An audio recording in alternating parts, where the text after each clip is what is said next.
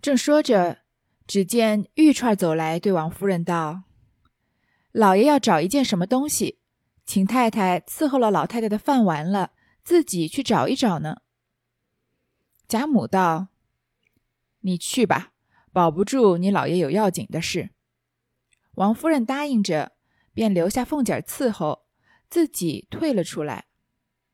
回至房中，和贾政说了些闲话，把东西找了出来。贾政便问道：“银儿已经回去了，她在孙家怎么样？”王夫人道：“银丫头一肚子眼泪，说孙姑爷凶横的了不得。”应把迎春的话述了一遍。贾政叹道：“我原知不是对头，无奈大老爷已说定了，叫我也没法儿。不过银丫头受些委屈罢了。”王夫人道：“这还是新媳妇，只指望她以后好了好。”说着，嗤的一笑。贾政笑道：“笑什么？”王夫人道：“我笑宝玉今儿早早起，特特的到屋里来，说的都是些孩子话。”贾政道：“他说什么？”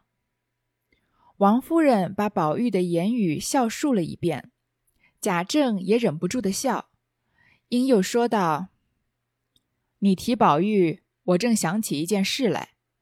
这小孩子天天放在园里也不是事，生女儿不得计，还是别人家的人；生儿若不记事，关系非浅。前日倒有人和我提起一位先生来，学问人品都是极好的，也是南边人。”但我想，南边先生性情最是和平。咱们城里的孩子个个踢天弄井，鬼聪明倒是有的，可以搪塞就搪塞过去了。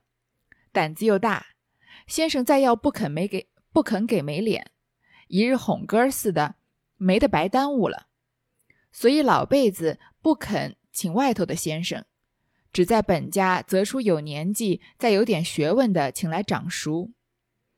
如今如太如大太爷虽学问也只中平，但还弹压得住这些小孩子们，不至于蛮憨了事，蛮憨了事。我想宝玉闲着总不好，不如仍旧叫他家塾中读书去罢了。王夫人道：“老爷说的很是，自从老爷外任去了，他又常病，竟耽搁了好几年。”如今且在家里温习学习也是好的。贾政点头，又说些闲话不提。在贾母确定了凤姐和宝玉当时发病啊是马道婆伙同赵姨娘害的事情以后呢，这个事情事情就告一段落了。玉串走过来请王夫人说贾政找她，他就跟贾政说了些闲话。贾政呢就问了一问迎春的情况。王夫人说呢，迎春肯定受了很多委屈，说这个孙少祖啊非常的凶横，就把迎春的话跟贾政转述了一遍。贾政就叹着气啊，说我早就知道有不对劲，但是这事情是贾赦做的决定，所以我也没有办法，就只能让迎春受受委屈了。王夫人就说啊，这还是新嫁的人，所以也许以后会好的。说着想到什么事情笑起来，贾政问他在笑什么，他就说说到迎春啊，他想到宝玉。今天早上特地来我屋子，说了一通孩子气的话，就把贾宝玉告诉他怎么样把迎春就留在大观园不送走这个事情跟贾政说了一遍。贾政呢也忍不住笑，然后又说：“你这里注意啊，贾政在《红楼梦》前八十回是没笑过，他即使有笑也是跟贾母陪笑，发自内心的笑是没有的。八十一回高鹗就让贾政笑了一下。”然后说啊，我提宝，你提到宝玉啊，就想到一件事情。他觉得贾宝玉天天在大观园里也不也不是事儿，生女儿呢养得不好就算了，早晚是别人家的人。那如果生儿子他还不懂事呢，那关系匪浅。所以说之前啊，有人提起一位先生，就说是从南边来的先生，因为南方的先生呢性情比较和顺，那城里的孩子呢就是鬼聪明是有的，每个在踢天弄井。就说上天入地的事情都能做，那鬼聪明是有的，所以呢，他学文化搪塞搪塞就过去了。那先生如果不好意思给这个孩子难堪的话，所以一日日就像哄孩子似的，就把孩子给耽误了。所以说呢，老一辈的人不肯请外头的先生，就是在自己家里面找出有点年纪、再有点学问的人来掌书。然后就说呢，现在这个儒大太爷，就是很久很久没有出现的贾代儒，说他虽然呢学问也是一般，但是他弹压得住这些孩子们，可以镇得住他们。贾代儒就是前面贾瑞的爷爷了，说不如就让贾宝玉还是回家塾中读书吧。王夫人当然同意了，这话绝对是正中他心坎上的。说老爷说的很对，说自从您出去上任以后啊，贾宝玉又常常生病，耽搁了好些年，所以现在在家里学习学习啊，也是好的。那他们两个人就一拍即合，这就决定了。其实，呃，我前面说过吧，这八十一回，我觉得写最写的最差的是四美钓鱼，但是这个两番入家塾啊，其实也跟我的想象不一样。为什么呢？因为贾政啊，他从出出了这趟远差回来之后，性情已经变了好多，所以他已经不太在苛责贾宝玉他们读书了。他从回来之后，基本上就像换了一个人，不是说他整日就跟他的这些食客们下棋啊，有时候作诗啊，偶尔喊贾宝玉他们去作诗啊，还居然还能提这个鬼话将军这样的题目，是以前贾政不太可能提这种跟风月稍微有些沾边的这样的题。诗题的对吗？所以贾政的性格已经有了很大的转变，他年纪也大了嘛，就觉得哎，这些功名东西、功名利禄的东西，孩子不追求就算了吧。那他擅长什么就擅长什么。但是在八十一回之后呢，高鹗又把贾政变回了他前面大概在四五十回之前的那个贾政，又是非常严肃刻板，一心要求仕途，而且还能说得出这个呃女孩子养不好就算了，反正也是别人家人，那儿子养不好不行，这么迂腐的一个。回归了他那样的性格，我觉得是比较不合理的。但是我觉得不合理，是因为我对《红楼梦》想象的结局是不一样的。就是说贾府最后是要败落的，但是高鹗对《红楼梦》贾府的结局的想象呢，是一切又回归到本来的样子，就是回归到《红楼梦》最开头的那样，还是繁华的样子。所以要让贾府，呃，已经从从曹雪芹的笔里面已经写了由盛转衰了，那高鹗又要把它写成再由衰转回盛。或者迟到中立的时候，所以一定是要有一个契机，他一定要把这一股劲儿都往往着这个仕途上面使，才能给贾府一个合理的理由重新振作起来，对吗？所以以高鹗的思路来说是合理的，但是我只能说他的思路，嗯，和很多人的思路可能不一样。且说宝玉次日起来，梳洗已毕，早有小厮们传进话来说：“老爷叫二爷说话。”宝玉忙整理了衣服，来至贾政书房中，请了安站着。贾政道：“你近来做些什么功课？虽有几篇字，也算不得什么。我看你近来的光景，越发比头几年散荡了。况且每每听见你推病不肯念书，如今可大好了。我还听见你天天在园子里和姊妹们玩玩笑笑。”甚至和那些丫头们混闹，把自己的正经事总丢在脑袋后头，就是做得几句诗词，也并不怎么样。有什么稀罕处？比如应试选举，到底以文章为主，你这上头倒没有一点儿功夫。我可嘱咐你，自今日起，再不许作诗作对的了，单要习学八股文章。限你一年，若毫无长进。你也不用念书了，我也不愿有你这样的儿子了。遂叫李贵来说：“明儿一早传贝明跟了宝玉去收拾应念的书籍，一齐拿过来我看看，亲自送到他送他到家学里去。”贺命宝玉去吧，明日起早来见我。贾政和王夫人决定了让宝玉回学堂读书以后呢，第二。第二天啊，贾政就让小厮传话，让贾宝玉去见他。那贾宝玉当然不肯，不敢怠慢，赶快整理衣服去贾政房中，请了安就站在一边。贾政呢就给他开始训话，说：“近来你在做什么功课呢？你即使写了几篇字啊，写的也不怎么样，而且你最近的光景啊，好像比前几年还更加这个散漫了。我就常常看到你啊，说生病了不愿意念书，现在你病好了没有啊？”你不要告诉我你的病没好，因为我天天看到你在园子里和这些姊妹们玩笑，还和那些丫头们在胡闹着，自己的正经事全部都丢到脑后了。即使你有时候做几句诗词啊，也不怎么样，这有什么稀罕的？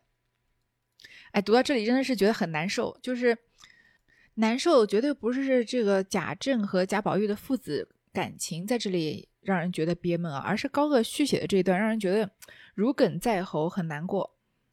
为什么呢？在第七十七回的时候啊，俏丫鬟抱屈邀风流，美幽灵斩情归水月，本来是说晴雯之死的，但是中间夹杂了一段，这贾政啊让贾兰、贾环和贾宝玉三个人一起去跟他一起去做客，然后一起去作诗。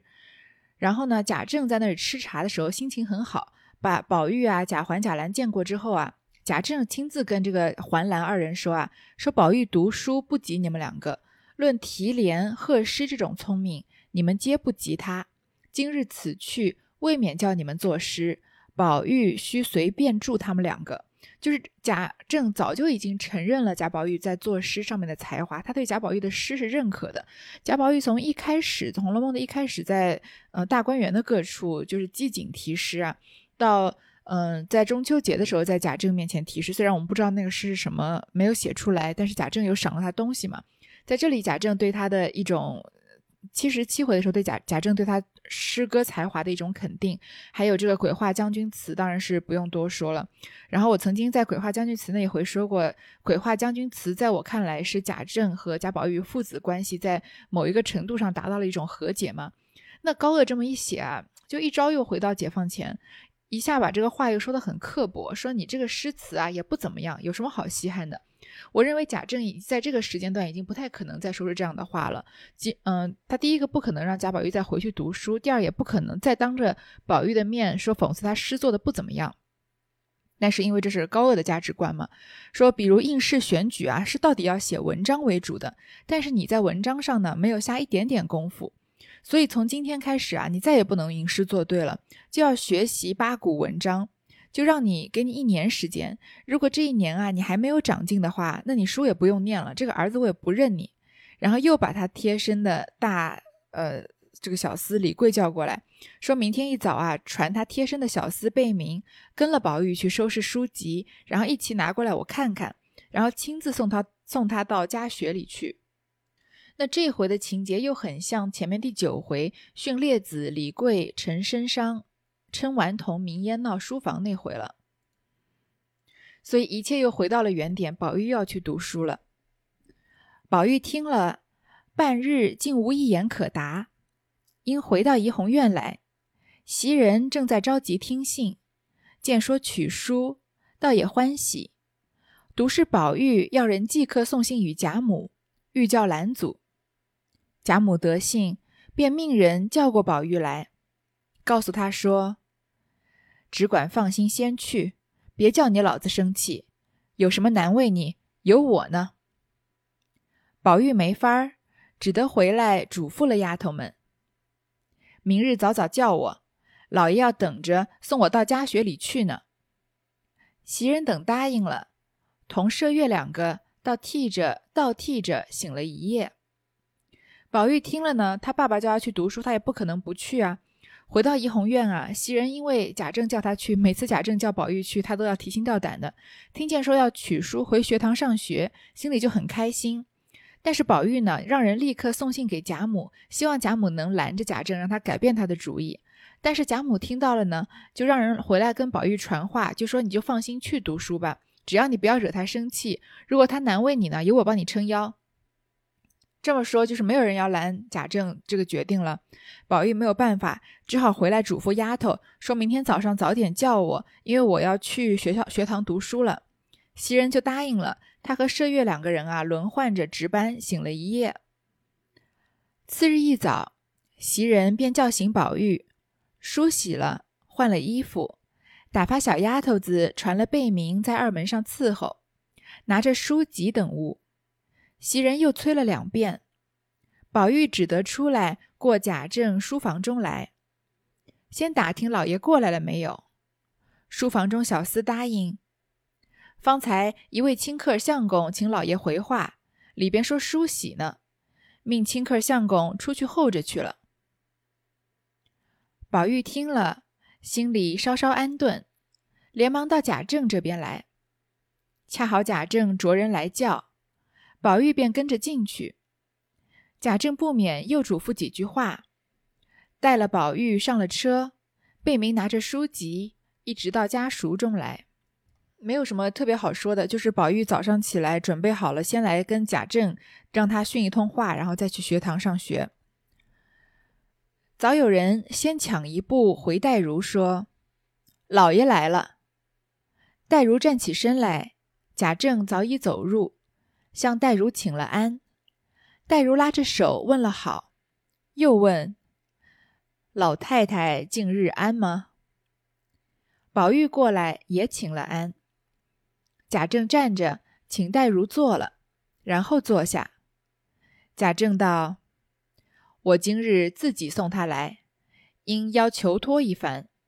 这孩子年纪也不小了，到底要学个成人的举业，才是终身立身成名之事。如今他在家中只是和和些孩子们混闹，虽懂得几句诗词，也是胡诌乱道的。就是好了。”也不过是风云月露，与一生的正事毫无关涉。戴如道：“我看他相貌也还体面，灵性也还去的，为什么不念书？只是心也贪玩。诗词一道，不是学不得的，只要发达了以后再学不迟呢。”贾政道：“原是如此。”木金只求叫他读书、讲书、做文章，倘或不听教训，还求太爷认真的管教管教他，才不至有名无实的白耽误了他的一世。说毕，站起来又做了一个揖，然后说了些闲话，才辞了出去。黛如送至门首，说：“老太太前替我问好请安吧。”贾政答应着，自己上车去了。这贾政啊，就亲自陪贾宝玉来李黛如面前，然后就跟他说啊，他年纪不小了，要好好读书。他之前只学了诗词，但是诗词呢，就是胡说八道的，也不过就是些风云月露，就是指啊迎风弄月，一些比较靡靡之音、比较绮丽浮靡的诗歌文章。这些东西啊，和正事都没有关系。那黛如就说啊，但是。宝玉呢，看起来相貌体面，也很有灵性。不念书呢，也只是心也想贪玩而已。诗词这个东西啊，不是不能学，但是发达了以后再学还不迟呢。因为这个求仕途是不需要作诗的，只要写文章就好。那你当了官以后，想要发陶冶性情，然后再学作诗也是可以的。贾政就说啊，确实是，所以就只让他读书啊，讲书做文章，然后就让贾代儒对他严加管教。然后贾政呢就自己上车回去了。黛如回身进来，看见宝玉在西南角靠窗户摆着一张花梨小桌，右边堆下两套旧书，薄薄薄薄的一本文章，叫贝明将纸墨笔砚都搁在抽屉里藏着。黛如道：“宝玉，我听见说你前儿有病，如今可大好了？”宝玉站起来道：“大好了。”黛如道：“如今论起来，你可也该用功了。你父亲望你成人，恳切的很。你且把从前念过的书打头理一遍，每日早起理书，饭后写字，晌午讲书，念几遍文章就是了。”宝玉答应个答应了个事，回身坐下时。不免四面一看，见西时金荣辈不见了几个，又添了几个小学生，都是些粗俗异常的。忽然想起秦钟来，如今没有一个做得办说句知心话的，心上凄然不乐，却不敢作声，只是闷着看书。